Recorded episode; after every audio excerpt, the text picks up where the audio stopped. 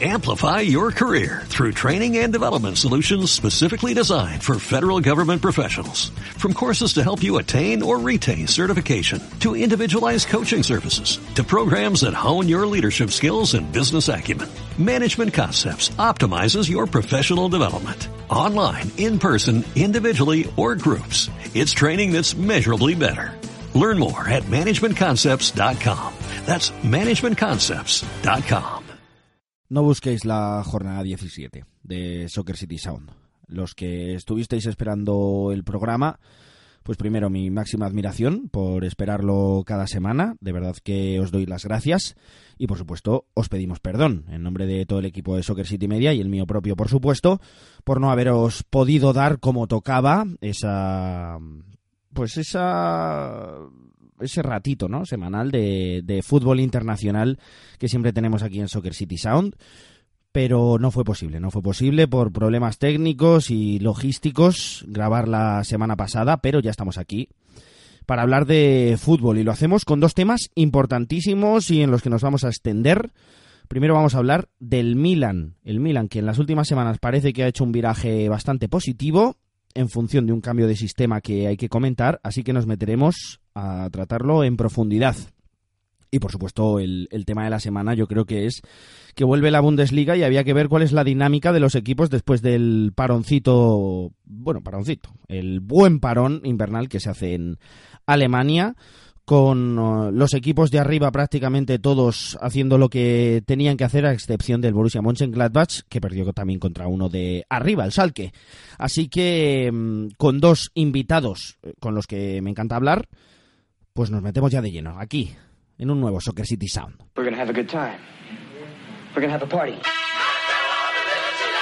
Soccer City Sound, con Pepe Pinel.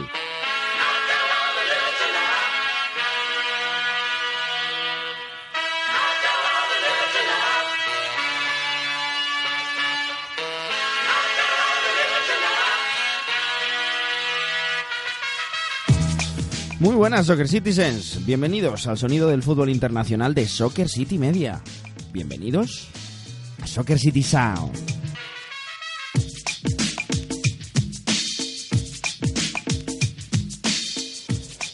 Bienvenidos aquí a la jornada 18, pues por donde nos estés escuchando, que ya sabes que puede ser Apple Podcast, que puede ser iBox, que puede ser Spotify, Fútbol Internacional, durante, ya sabéis, unos 45 minutos, 50 minutos, 55 minutos, dependiendo del día. Así que nos metemos de lleno, que hay muchas cosas que contar. Comienza aquí, Soccer City Sound.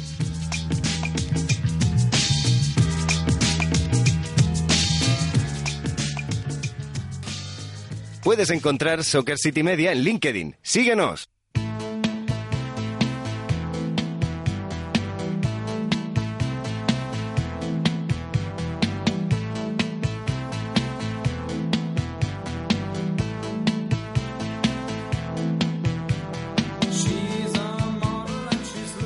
El largo parón invernal del fútbol alemán, pues eh, siempre acaba con una jornada en la que tenemos muchas ganas de ver el fútbol de allí, porque prácticamente un mes después de que se disputase el último partido, pues eh, muchas veces se ven cambios de tendencia, cambios de dinámica, las cosas estaban muy apretadas ahí arriba y interesa saber mm, cuáles son las dinámicas en, este, en esta nueva época después de que muchos de los equipos la verdad, muchos pasan por aquí, por España, se, pasan unas semanitas haciendo una pretemporada en mitad de la temporada en, en, España, muchas veces en Málaga, Marbella, esa zona la verdad que se cotiza mucho, hay otros equipos que van al norte de Europa, otros equipos que incluso se quedan por allí, pero muchos optan por, por venir al, al sol de España, que oye, pues está un poquitín mejor que, que allí en, en Alemania. Para charlar de las sensaciones que nos ofrece la vuelta de la Bundesliga, tenemos a Alberto Rubio, un buen amigo y que además eh, me gusta mucho hablar con él de fútbol alemán. ¿Qué tal? ¿Cómo estás, amigo?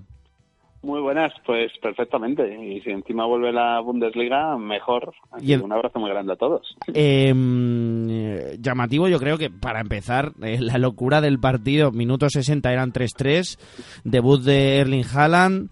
Eh, el mejor debut de la historia de la Bundesliga con respecto, ya se habían marcado hat-tricks eh, en debuts, pero no en 23 minutos. Em, a ver, yo le tenía fe a Erling Haaland, si te digo la verdad, me había gustado mucho lo que había visto, especialmente en este inicio de temporada, pero yo sí que creía que a lo mejor la Bundesliga era un escalón más por encima eh, en la exigencia del futbolista noruego. Bueno, pues es que ha caído de pie en Dortmund, no, no se puede empezar de mejor manera. Es imposible. Yo, como tú dices, eh, le tenía fe, pero es que este chico, salvando las distancias, va por el camino de Messi de Cristiano de que se nos agoten eh, los piropos o los adjetivos calificativos para las cosas que hace, porque marcó nueve goles este el, el año ya que terminó, en 2019, en el Mundial Sub-20, en un solo partido, se estrenó en Champions con tres goles, y ahora cambias de equipo, cambias de liga, sales con tres uno en contra y en 20 minutos tres toques, tres goles, eh, que es una tarjeta de presentación inmejorable para el que es el nuevo 9 del, del Borussia Dortmund. Creo que el, último en debutar con tres goles con el Dortmund había sido Aubameyang, que le fue de maravilla en el Signal Iduna Park. Con lo cual, pues ahora todo el mundo va a reclamarle a Haaland que, menos que un hat-trick por partido, casi. A ver, eh, el resultado es 3-5. Mm, los dos últimos partidos que se habían podido ver eh, por parte del Borussia de Dortmund. Uno fue el famoso partido ese contra el RB Leipzig en el que empató 3 a 3, una locura de partido total. Luego perdió frente al Hoffenheim, eh, con lo cual, digamos que se despedía eh, de, esta primera parte de la temporada, mm, digamos en, línea descendente, con dos resultados malos. Pero bueno, mm, sigue mostrando los mismos síntomas, pero claro, si tu delantero marca tres goles, pues probablemente puedas solucionarlo. Pero el hecho de que el partido acabe 3-5 nos habla de que este Drummond puede haber cambiado poquito.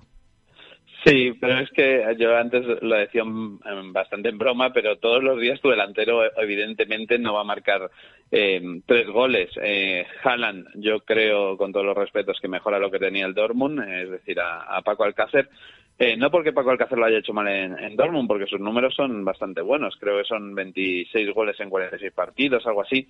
Pero la tendencia constante a estar lesionada, a no poder contar con él, pues hacía difícil para eh, Lucien Fabre eh, tener un esquema fijo de, juego. Cuando ha estado sin lesionarse, ha rendido súper bien. Pero... Muy, muy, muy, muy, muy bien pero para mí, si me preguntas, el Dortmund a día de hoy tiene más carencias que cuando empezó el, parón invernal. Y la gente dirá, ¿por qué? Si has fichado nueve, han mejorado evidentemente un poderío anotador a priori incontestable, porque a, a Holland hay que sumarle a Royce, a Gotze, a Torgan Hazard, a Julian Brand, a Raf, que está jugando muy bien, pero has perdido a Julian Beigel en el centro del campo, un centro del campo que ya era endeble, la defensa sigue siendo endeble, la portería tampoco tienes un portero de sumas garantías, con lo cual para mí el, el Dortmund, eh, hombre por hombre, está peor ahora que cuando empezó el mercado invernal. Hmm, y eso que, que Weigel había ido perdiendo claramente protagonismo. Uno de hmm. los centrocampistas que estaban llamados a dominar Europa. Se había hablado mucho de que Weigel podría ser uno de los grandes centrocampistas de los nuevos tiempos en el fútbol, pero se estancó, se estancó. Habrá que ver cómo le va en, eh, en Lisboa. Mm, con respecto al RB Leipzig, tampoco parece haber cambiado gran cosa. Se enfrentó al Unión Berlín e hizo lo que tenía que hacer. Este equipo mm, cada vez más regular, cada vez encajando menos goles, que a principio de temporada encajaba eh, algún otro gol más de lo que probablemente necesitas para estar ahí arriba en la clasificación. Pero con respecto a esta primera cita, parece que las cosas siguen igual.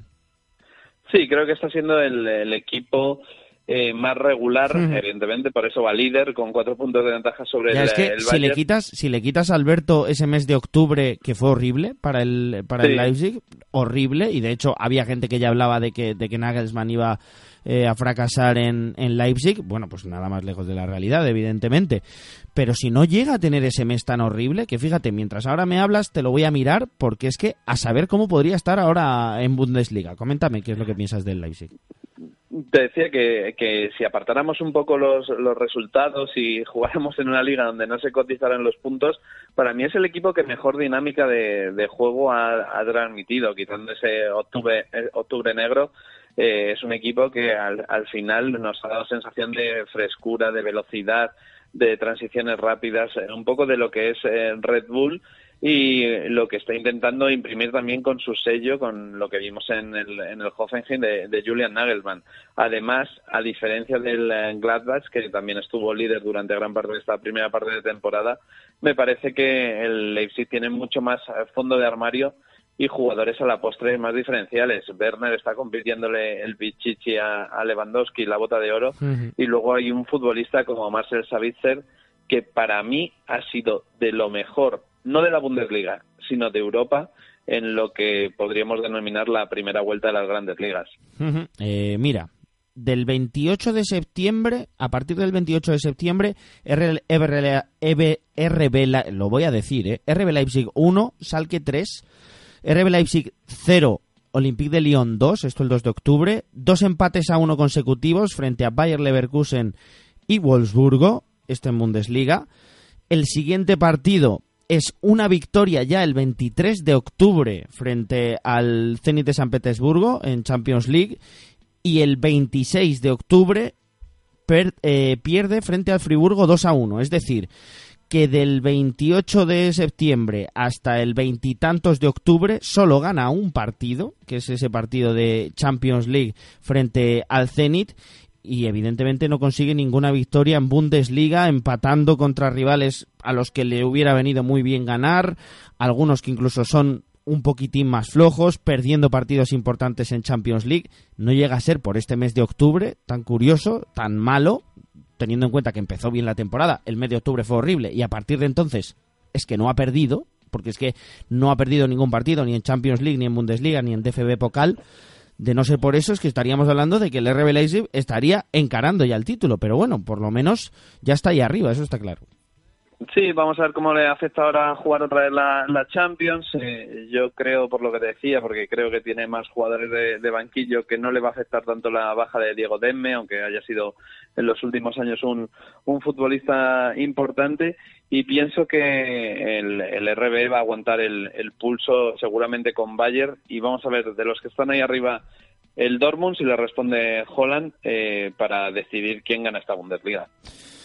Yo veo que mm, al Dortmund le falta, por, precisamente por lo que has dicho, porque yo creo que le falta fondo de armario en el centro del campo. En tres cuartos es una maravilla, pero le falta fondo de armario en el centro del campo, digamos centrocampistas puros, por supuesto atrás, y, y, algo de lo que no se habla demasiado, que yo aquí he comentado alguna vez, es que me parece que el Dortmund no tiene una portería como para estar arriba del todo. A mí Burki no me parece un portero de, de, primerísimo nivel. Eh, hay mucha gente que le gusta mucho, eh, pero a mí me parece un poco irregular y creo que el Dortmund debería tener un portero un poquitín mejor. Pero bueno, eh, es un hombre de club, está claro, y, es importante dentro del vestuario y eso al final también importa. Bayern de Múnich, mm, lo estábamos comentando a micrófono cerrado antes de, de grabar esto a ver, mm, ponemos en cuarentena lo que ocurrió contra, contra el Erza, ¿no? Pero mm, buen tono, por lo menos para empezar eh, primer partido después del parón, siempre mejor ganar 0-4 que, que de cualquier otra manera.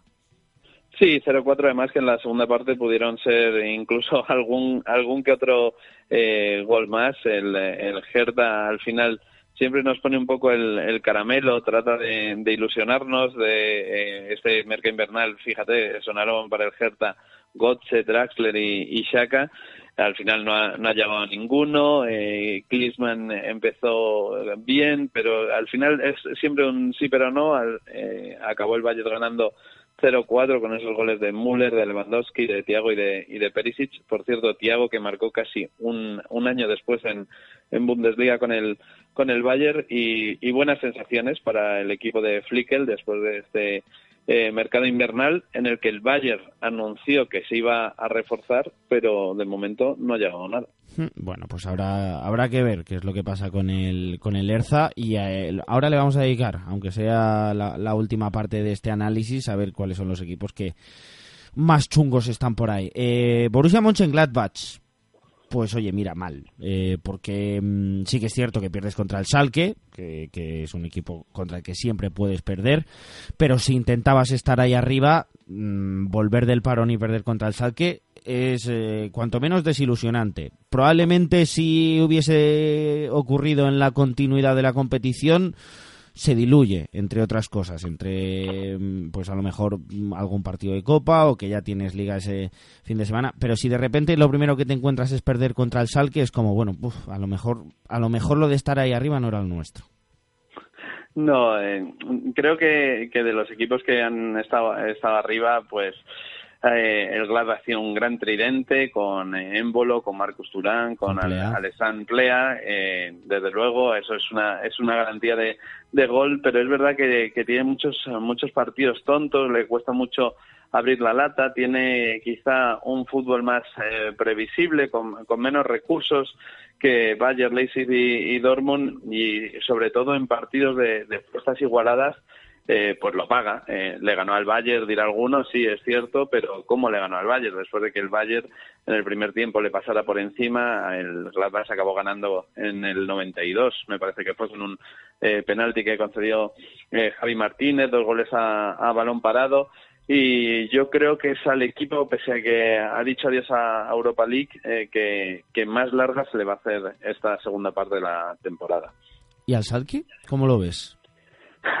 es una incógnita. El, Salque, es un equipo raro, porque parecía que iba para arriba de nuevo el proyecto con, con Tedesco, pero es que se diluyó eso de una forma tremenda la pasada temporada, que es que no, no, no, no conseguía sacar nada, nada en claro, nada positivo el técnico italiano y al final eh, acabó fuera, a pesar de haber llevado el año anterior al, al Salque a la segunda posición, que es más o menos el lugar que le corresponde. No sé si el segundo, el tercero, el cuarto, pero bueno, por ahí. Mm, sí, eh, realmente el Schalke históricamente debería estar ahí, segundo, tercero, con, con Borussia Dortmund, eh, disputando ese derby del Ruhr también en la, en la clasificación.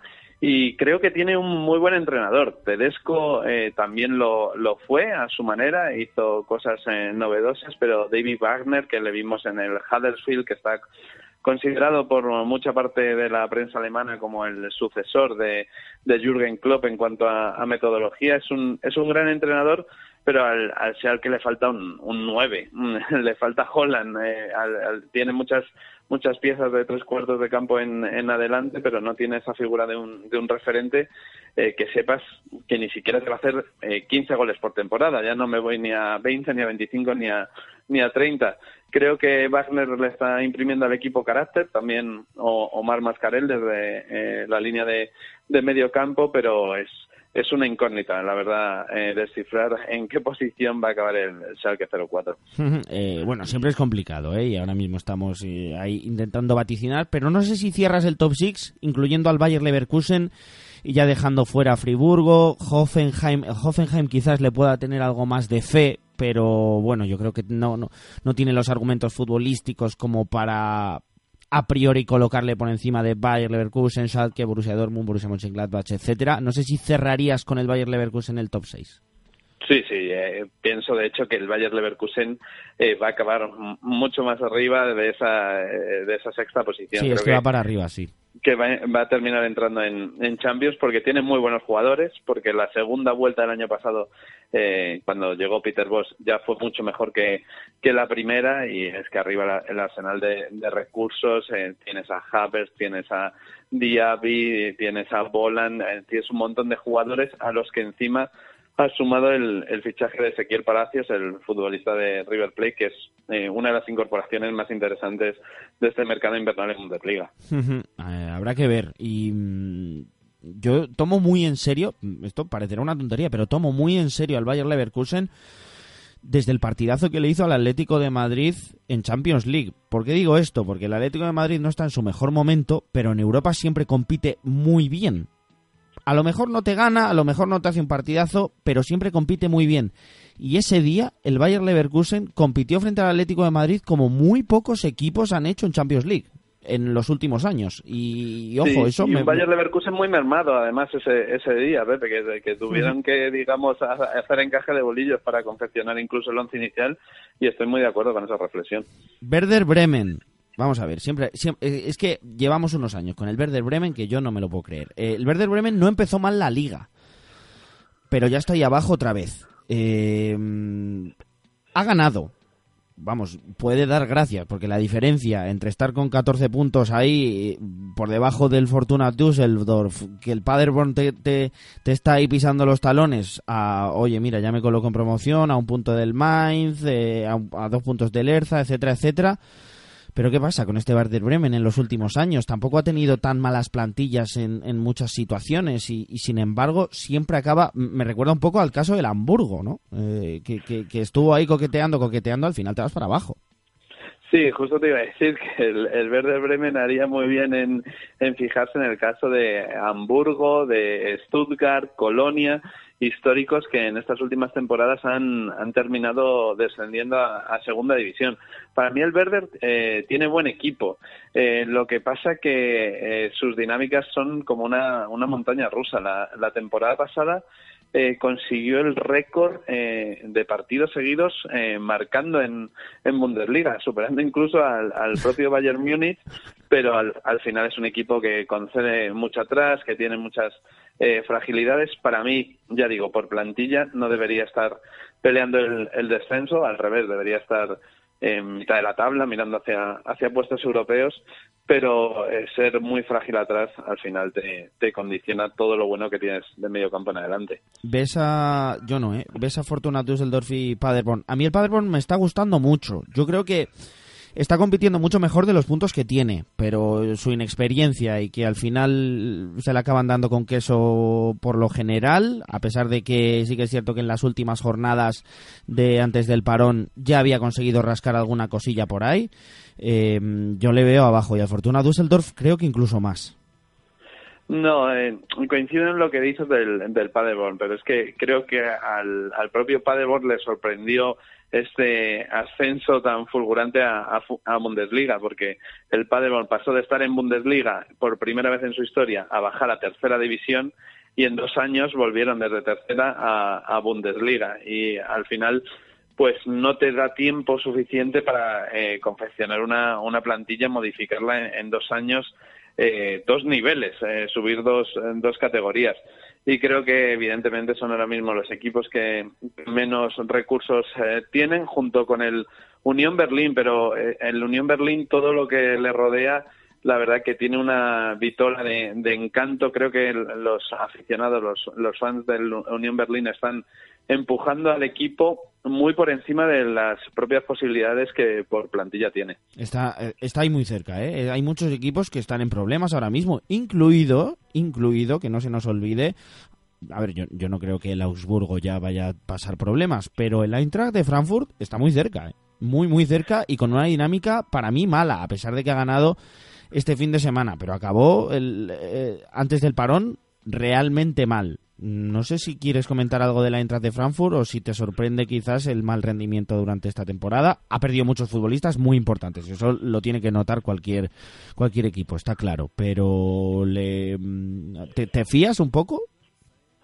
Sí me, sí me fío porque creo que tiene una estructura más consolidada, al menos de defensa hacia adelante. Eh, como tú decías, al final el, el Intra Frankfurt ha perdido eh, no sé cuántos goles, eh, no, no lo tengo en la, en la memoria, pero entre Jovic, Haller y Rebic la pasada temporada seguramente pues marcarán... A lo mejor 30, 40 goles. seguramente. Y suplir eso es, es muy difícil. Eh, Gonzalo Paciencia ha tenido algún momento bueno durante la temporada. Bas Dost estoy seguro que va a acabar haciendo, haciendo goles. Y luego atrás tienen, tienes buenos jugadores. Eh, a mí me gusta mucho Endika y, y, creo de verdad que al final el, el, el Intra Frankfurt va a acabar salvándose con, con eh, incluso creo que sin sufrimiento.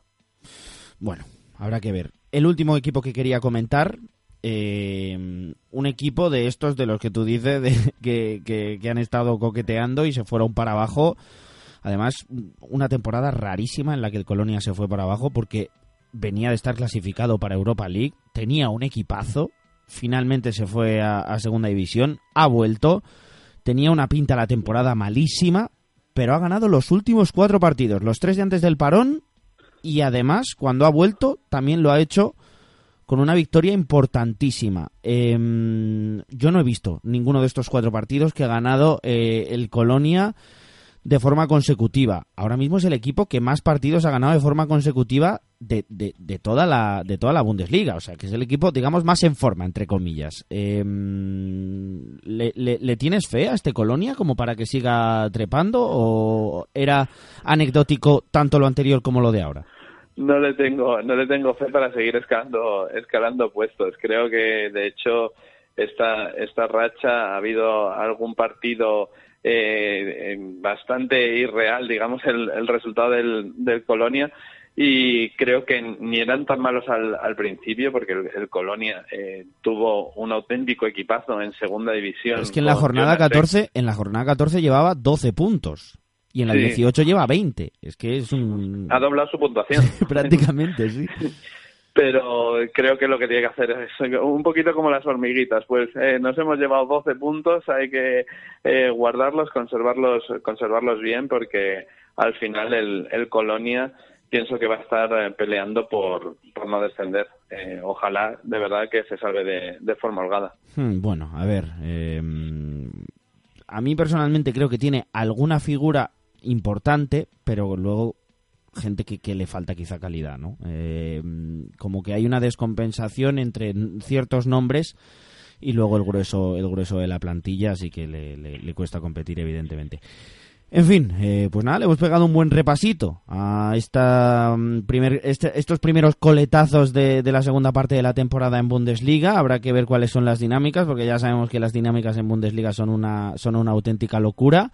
Pero bueno, mm, hay nueve puntos de diferencia entre el primero y el sexto. Para ponerte un ejemplo, eh, en España hay ocho puntos de diferencia entre, entre el primero y el tercero. Con lo cual, mm, por lo menos tenemos ahí un poquitín más de chicha y eso siempre nos ayuda eh, para, para, comentar cositas interesantes y, que haya ahí alternativas y partidos interesantes todos los fines de semana. Alberto, eh, ha sido un placer charlar contigo tranquilamente como siempre, eh, aquí de este, este inicio en, en Bundesliga y esto ya, ya sabes que es tu casa, de verdad, en serio, muchísimas gracias por pasarte.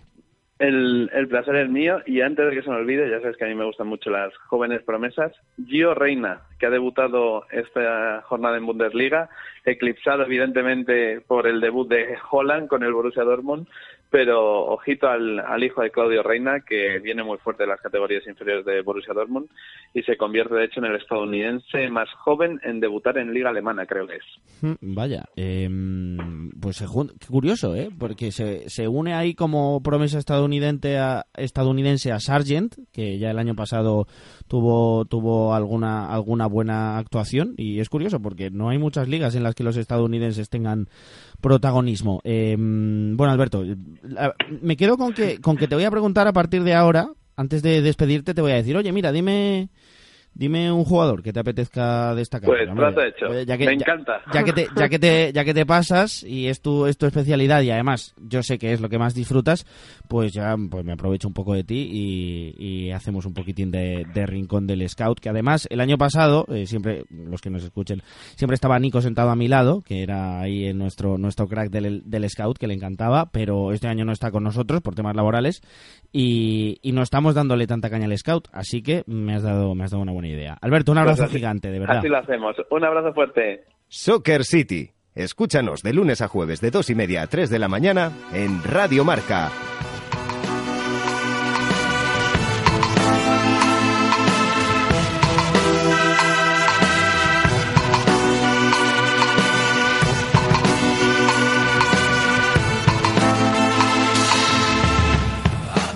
Normalmente cuando llega el momento de hacer o montar cada uno de los programas de Soccer City Sound, pues bueno, siempre le, doy un poco al coco y empiezo a pensar qué temas pueden ser interesantes, vamos a tratar algo que no esté tratando demasiada gente, etcétera, etcétera, pero luego también evidentemente lo consulto con el equipo, a ver qué, qué más le apetece comentar, etcétera, etcétera. Bueno, esta semana Paco ha sido, la verdad, bastante insistente y quería hablar eh, con profundidad. Ya lo hemos hecho a lo largo de esta temporada del Milan, pero del momento actual que vive el equipo de Pioli después de que hayan cambiado algunas piezas, de que hayan llegado algunos futbolistas importantes y de que algunos otros que han sido importantes en los últimos años parece que pierden en importancia. Así que, sin más dilación, nos metemos de lleno y hablamos con Paco Mariscal de todo ello. ¿Qué tal? ¿Cómo estás, Paco? Muy buenas, Pepe. ¿Qué tal? Pues sí, la verdad que quizás porque se está hablando muchísimo de su vecino de, la capital, ¿no? De, bueno, de la ciudad, del Inter, de lo bien que está haciendo Antonio Conte. Y es verdad que, bueno, damos mm, unos, últimos cursos que es difícil rescatar algo positivo del Milan, ¿no? Pero yo creo que, que bueno, la llegada de, de Ibrahimovic, que ahora lo comentaremos, y alguna cosita más, yo creo que es rescatable y, y que bajo mi punto de vista están mostrando mejor juego que, que punto. Yo creo que habría que hablar de ello un poquito, sí.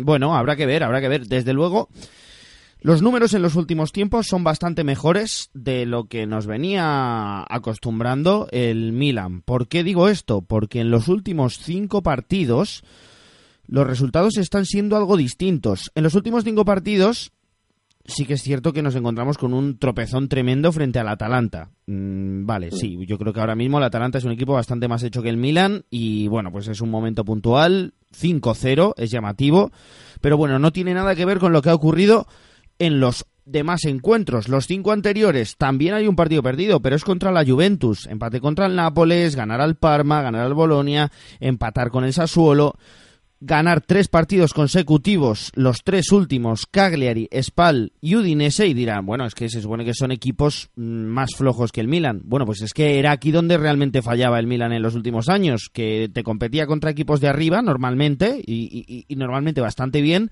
pero sí que es cierto que cuando tocaba ser regular contra equipos de más bajo perfil, era donde realmente le costaba. Bueno, tres partidos consecutivos ganados, que es algo que ha costado ver en las últimas temporadas.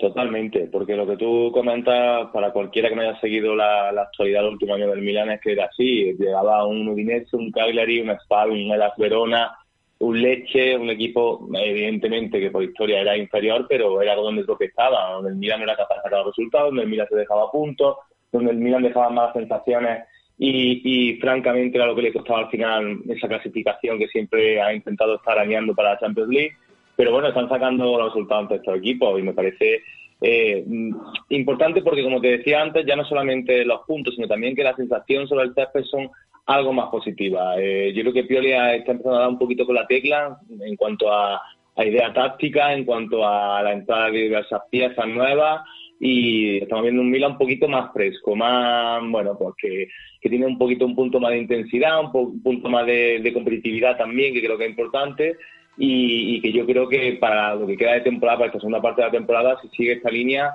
puede, bueno, eh, un poquito laureles, mostrar un poquito de brotas verdes y dejar sobre todo mejor imagen, que yo creo que la afición a día de hoy se conforma sobre todo con que den buena imagen. Bueno, pues eh, yo creo que Pioli es un buen entrenador, ¿eh? a pesar de que las dos últimas aventuras que ha tenido, especialmente la de Inter y Fiore, han sido quizás algo decepcionantes pero bueno, la, la, gran Lazio que es a día de hoy empezó con Pioli y yo creo que fue, el que puso los cimientos, que luego los ha continuado muy bien Simón Inzaghi, pero eh, puso los cimientos de, de, seriedad ¿no? en, el, en el conjunto laciale. ¿Qué impacto está teniendo el mercado? Mm, yo no las tenía todas conmigo con respecto al fichaje de Ibra, no por nada.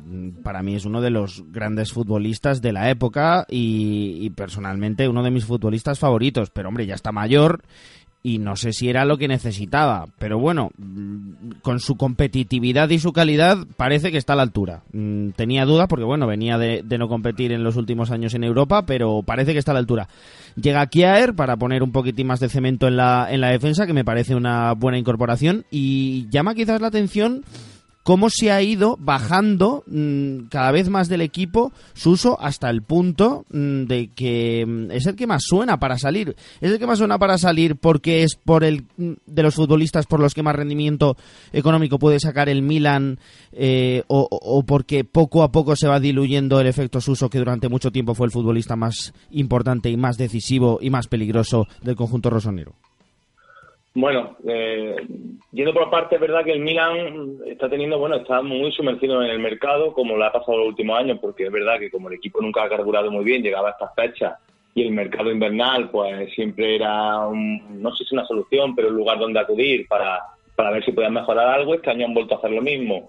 Empezando por la figura de Ibrahimovic, eh, el impacto está siendo positivo. Yo también tenía mis ciertas dudas, por, sobre todo por edad, ¿verdad? Que tiene 38 tacos ya y que y que bueno, que no le dimos la MLS que volver a Europa por muy mal momento que atraviesa el Milan, pero eh, más allá de que anotó un gol contra el Cagliari hace dos jornadas, le está dando un respiro al juego de los de Pioli, sobre todo con ese poder directo hacia él, la, la calidad, el talento que tiene para aguantar el balón, para ser, bueno, pues el faro, el epicentro ofensivo y la verdad que físicamente, que creo que es donde podríamos acusarle a ver qué tal estaba, está francamente bien y yo creo que ese plus de experiencia en la plantilla tan joven y que le falta tantísimo bueno recorrido, eh, le va a venir francamente bien.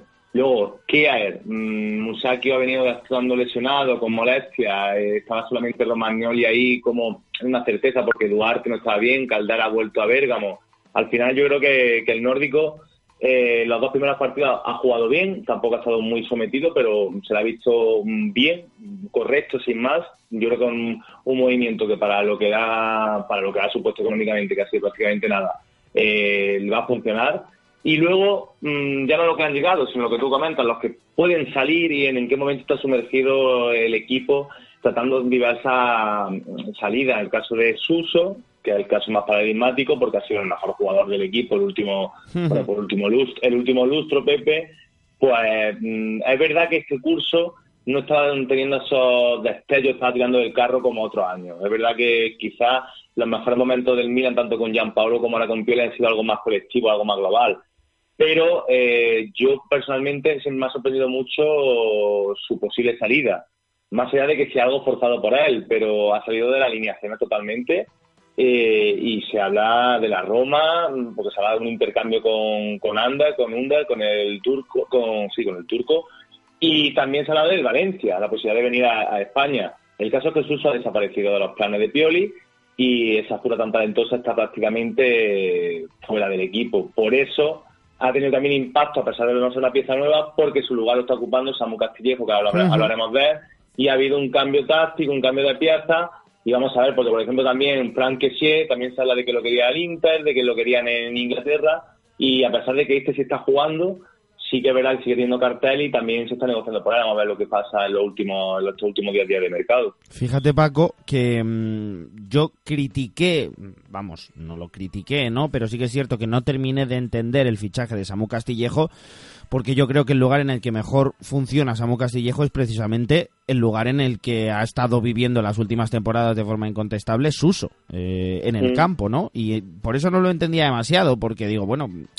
me parece un futbolista mucho más aprovechable teniendo minutos y siendo un futbolista con, con, confianza que teniéndolo en el banquillo. Pues mira, al final puede ser que Samu Castillejo se quede y que, y que Suso sea el futbolista que, que, finalmente se vaya, las cosas que tiene, que tiene el fútbol. Bueno, habrá que ver, habrá que ver cómo, cómo se sigue moviendo el mercado para el Milan. Pero lo más importante, y esto sí que lo hemos ido comentando a lo largo de, la temporada cuando hemos hablado del Milan, es que estaba tocando cosas eh, el entrenador que estuviera, en este caso Pioli. Pioli, desde que ha llegado, intenta activar, sobre todo en tres cuartos, intenta activar cosas. Y bueno, buscando ser más vertical, parece que puede haber encontrado un nuevo sistema que le va bastante mejor. Sí, sí, la última, tú comentabas que la última racha han sido tres victorias y sumado al partido de Copa y así porque ha cambiado la fisonomía, o sea, todo muy inmerso, todo muy relacionado con la figura de Suso como hablábamos antes, ha pasado del 4-3-3 a un 4-4-2, 4-2-3-1, en el cual Samu Castillejo está ocupando la banda derecha, yo también te compro y opino igual que tú, que esa es su mejor posición, a pie cambiado y partiendo de ahí. Buenaventura está ocupando la banda izquierda, que recuperar a Buenaventura es una gran, gran noticia, da igual el, el técnico que haya en el, en el equipo porque todos han contado con él, porque es un talento eh, puro, es un jugador de muchísima calidad, que él solo es capaz de llevar en volanda una dinámica positiva del equipo. Y luego, eh, dos, eh, un poquito la figura de Ibrahimovic junto con Rafael Leao, o porque Piontes parece ser que tienen pie y medio fuera. También es verdad que Leao cae mucho a la izquierda, que por eso digo que veces un 4-2-3-1 con Ibra como único punta. Pero bueno, dentro de este nuevo, de de esta nueva idea táctica, eh, yo creo que los grandes vencedores o los jugadores más, más que mejor están luciendo son esos Samu Castillejo que está, está siendo el principal foco de peligro con su desborde con su mm, estado de confianza porque es verdad que para, los minutos tan residuales que ha tenido a lo largo de la campaña se le ve con mucha plenitud y muy bien físicamente y con mucha ganas de demostrar y, y está siendo un jugador súper peligroso y desequilibrante. Y luego Benacer que en ese doble pivote está un poquito más protegido con Kessie, que antes cuando con Gianpaolo jugaba solo, con dos interiores, y, también permite al equipo ascender un poquito más hacia arriba, yendo hasta la, hasta la presión arriba del campo contrario, filtrando pases un poquito más verticales. Y con este nuevo, este nuevo plan táctico, es verdad que el Milan se está mostrando, yo creo que más seguro también sin la pelota y amenazando un poquito más con ella. Muchísimo trabajo ¿eh? el que ofrece Bonaventura. Bonaventura, creo que ya lo he hablado contigo alguna vez, para mí representa, eh, a mí es un futbolista que me encanta, ¿eh? pero representa muy bien lo que es la decadencia del Milan. Es decir, es un futbolista que ha sido la bandera emocional eh, en momentos muy complicados, un futbolista probablemente por debajo del nivel de lo que ha sido siempre el Milan, pero un futbolista al que el Milan no puede hacer más que estar agradecido independientemente de que no sea uno de los grandes futbolistas de su historia, porque se lo ha dejado todo cuando en el Milan era muy difícil tener cierto compromiso porque cada temporada pues iba como iba, ¿no? Y, por eso digo que representa en realidad la peor época del Milan, siendo un futbolista que a mí me gusta mucho, porque es un futbolista muy intenso, que se lo deja absolutamente todo, que te sirve muchísimo para ir a la presión. Yo creo que también por eso será un futbolista importante para, tío, para Pioli y porque desde esa banda izquierda, con ese buen disparo que tiene eh, cogiendo el centro, pues siempre va a ser un futbolista peligroso con llegada, con llegada desde atrás. Em, papel de Revic. Le ha ido costando entrar le ha ido costando mucho entrar. Uno de los grandes fichajes, yo creo, para mí, del, del pasado verano, o por lo menos de los futbolistas de los que más esperaba con respecto a su rendimiento en la anterior temporada, ¿no?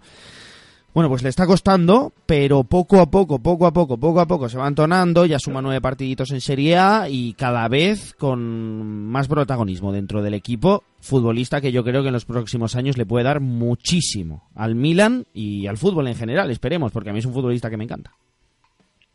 Sí, yo opino igual que tú en el sentido, yo cuando se concretó, que además creo que fue el último día mercado en verano, pensaba que era un gran evento para el equipo, que total y absoluto en la entrada de Frankfurt, pero también se estaba postulando muy probablemente a ser unos fichajes más decepcionantes, ¿no? De, lo que llevamos de temporada, porque nadie había contado con él y lo que había jugado, pues evidentemente, si juega cinco minutitos, diez minutitos, puede demostrar poco la verdad que me sorprende, me sorprende que Pioli ahora esté tirando de él, de esté dando más, más confianza, más minutos y lo bien que está el croata. Eminentemente técnico, que, que bueno, que le han contado su lugar en el equipo, porque no sabemos si es un media punta, puede caer a un costado como juega con Croacia, en esa doble punta que está poniendo en lista a Pioli, pero que yo creo que antes Revic, eh, insisto, después del gran curso que hizo la temporada pasada, que venía de un gran mundial con Croacia también, eh, tenía que darle mm, detalles, recursos y, soluciones a una delantera muy pálida como la de la del Milan. Se ha demostrado con ese doblete ante el Udinese que, levantó el solo el partido, también contra Hernández, evidentemente. Yo creo que mm, eh, mm, es difícil eh, dar el salto porque se ha visto en el ecosistema de la entrada de Frankfurt la temporada pasada, fíjate Sebastián Haller en el West Ham o Lucas Jovic en el Real Madrid estaban como muy potenciados allí con Adi ¿no? Ninguno ha rendido realmente bien. Pero claro, es que antes, es que antes Revich Pepe tampoco ha tenido posibilidad de demostrarlo, como la, la pasado, por ejemplo, a Jovic en el Real Madrid, minutos residuales, muy poco protagonismo, eh, mm, fuera de las convocatorias, muy difícil. Yo creo que si eh, mm, sigue teniendo estos minutos, porque hay que decir que, bueno, que vamos a ver cómo acaba el mercado, porque si al final se termina quedando Piontech y no sale, vamos a ver su uso de más, mucha gente para esa zona, pero si yo le sigue contando con él, pues sería un fichaje entrecomillado muy bueno y muy interesante para la segunda parte de temporada que, ya ha demostrado que es diferente, un jugador diferente a lo que todo lo que tiene arriba. bueno, a mí personalmente me, gusta. Yo es que siempre he tenido ganas de que los dos equipos de, de Milán vuelvan un poco al tono que les pertenece. Eh, yo creo que eso le viene bien al fútbol, yo creo que es necesario. Y bueno, el Milan, yo creo que en los últimos años, desde el punto de vista de los fichajes, ha mejorado mucho con respecto a la anterior época en la que se dedicó a fichar viejas glorias y, tenía una, una política de fichajes realmente extraña. Bueno, creo que eso se ha revertido y que en los últimos años, al igual que el Inter, no ha tenido demasiada suerte con el rendimiento de las figuras que ha fichado, porque el año pasado yo creo que el Milan hizo una muy buena plantilla y bueno, pues no le terminó de salir demasiado bien y habrá que ver si, si este nuevo proyecto, que yo creo que está basado un poquitín en la idea inicial del año pasado, a pesar de que se van cayendo eh, algunos de los futbolistas más importantes de, de, aquel momento, como Ricardo Rodríguez, por ejemplo, que yo creo que fue un buen fichaje, a pesar de que, por ejemplo, ya casi prácticamente no juegue, pero en parte porque ha habido una aparición tremenda. Ya lo comentamos en su momento, lo comentamos en profundidad, pero evidentemente si hablamos del Milan tenemos que volver a tratar el tema de Teo. No hay un futbolista que esté más en forma que Teo Hernández. En el Real Madrid mucha gente hablaba de que no tenía el nivel para para, digamos, ser titular en un, primer, un equipo de primera línea europea y yo creo que está demostrando que sí, que por las circunstancias o por la razón que fuera no pudo demostrar pues el fantástico futbolista que es y lo que ya demostró que podría ser en el Alavés. Lo está siendo sin duda, con una profundidad que le convierte probablemente en el lateral más peligroso del fútbol europeo junto con Akraf y los dos del Liverpool. No sé si estás conmigo en este inicio de temporada o por lo menos en esta primera mitad de temporada.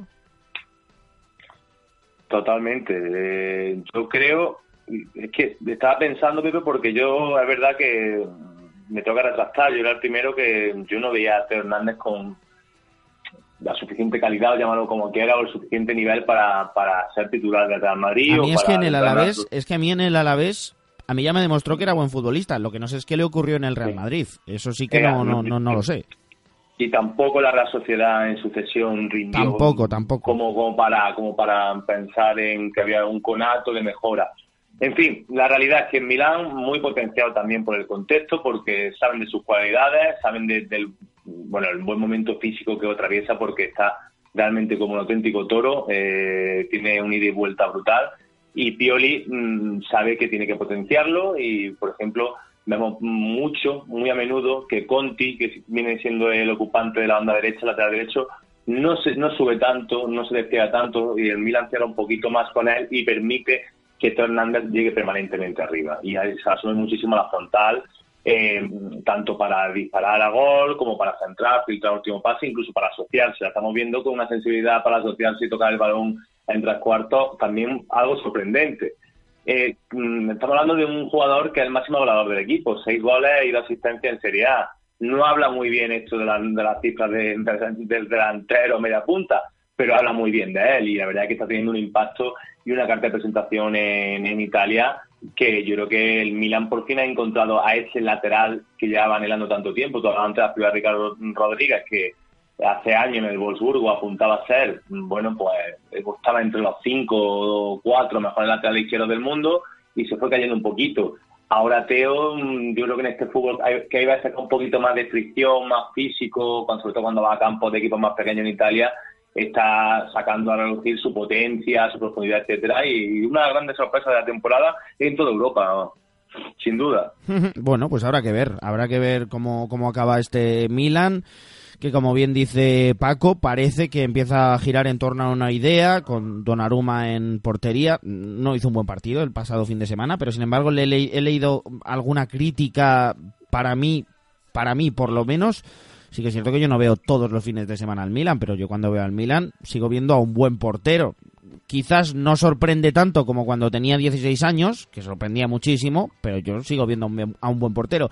Centro de la defensa, eh, con Romagnoli como, como fijo, eh, como siendo la, bandera de este, de este Milan, acompañado pues por Kiaer o por Musakio, según las bandas yo creo que están bastante claras, con Conti y con Teo Hernández. Ya hemos hablado del doble pivote con Benaseri que sí, puede haber algún cambio ahí, pero vamos, en principio yo creo que es un doble pivote bastante apañadete. Las bandas pues puede ir cambiando, puede ir por la izquierda eh, Bonaventura o, puede ir Revic, por la derecha puede ir Samu Castillejo o, el propio o el propio Suso y arriba pues eh, pueden pueden trabajar juntos dos futbolistas pues por ejemplo como está sucediendo últimamente que yo creo que es una muy buena delantera la de Rafael Leao y Ibrahimovic. Puede aprender Rafael Leao pues todo lo que tenga que aprender de, de Ibra y además con, con, futbolistas que salen desde el banquillo como, como Piontek, que personalmente creo que es un, recambio de garantías a pesar de que en esta temporada no esté rindiendo tan bien como lo hizo en la segunda mitad de la temporada pasada. Em, bueno, pues nada, ya le hemos pegado un buen repasito a este Milan, hemos estado un buen ratito hablando, ya que tenemos dos secciones hoy en el programa. Yo creo que lo podemos dejar por aquí. Paco, ha sido un placer charlar contigo. Serie A, Milan y mm, ¿ves a este equipo llegando un poquitín más arriba que otros años? Porque yo creo que el objetivo de terminar llegando a Europa League es un objetivo que, al Milan ya no, no le vale, porque no la aprovecha. No es, una, no, no, es un equipo que esté aprovechando las opciones de, de, jugar en Europa League y seguir ascendiendo a partir de ahí. Yo creo que es un equipo que necesita jugar Champions sí o sí. ¿Crees que tiene opciones? Porque poco a poco se va acercando. Yo creo que sí, pero porque lo que te comentaba antes, de que yo veo brotes verdes, veo que con este sistema y este estilo quizá un poquito más más agresivo con la pelota que como era antes, que eran más contemplativos, está yendo bien, están sacando los resultados. Y encima anímicamente eh, eh, conseguir remontar partidos como este último en el Friuli contra Udinese, eso quieras que no te activa psicológicamente, porque como tú bien comentabas al inicio, esos partidos que antes se, mm, se perdían puntos contra un Cagliari, una La Verona, etcétera, etcétera, ahora se están sacando. Y en ese momento de bueno, de, que muchos jugadores postan una sonrisa, ¿no? Ese, esa, inyección de, ánimo la tienen y yo los veo en línea ascendente totalmente. Yo creo que pueden perfectamente postularse a pelear ese cuarto puesto hasta final de temporada. Pago Mariscal, un abrazo enorme. Otro para ti, Pepe. Chao. Toca la de cerrar aquí ya en Soccer City Sound.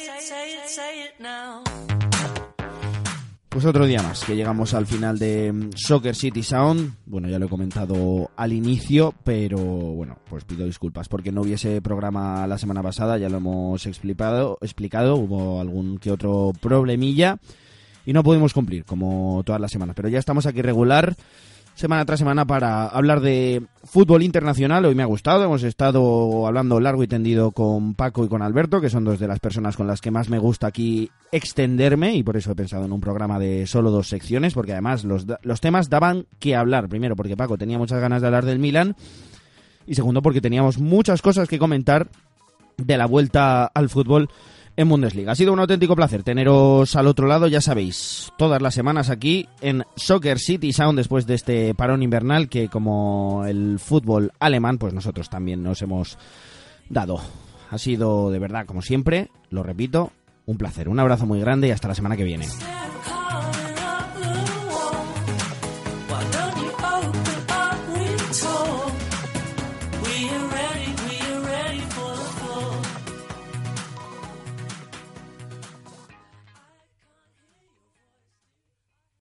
Amplify your career through training and development solutions specifically designed for federal government professionals. From courses to help you attain or retain certification, to individualized coaching services, to programs that hone your leadership skills and business acumen, Management Concepts optimizes your professional development. Online, in person, individually, or groups. It's training that's measurably better. Learn more at managementconcepts.com. That's managementconcepts.com.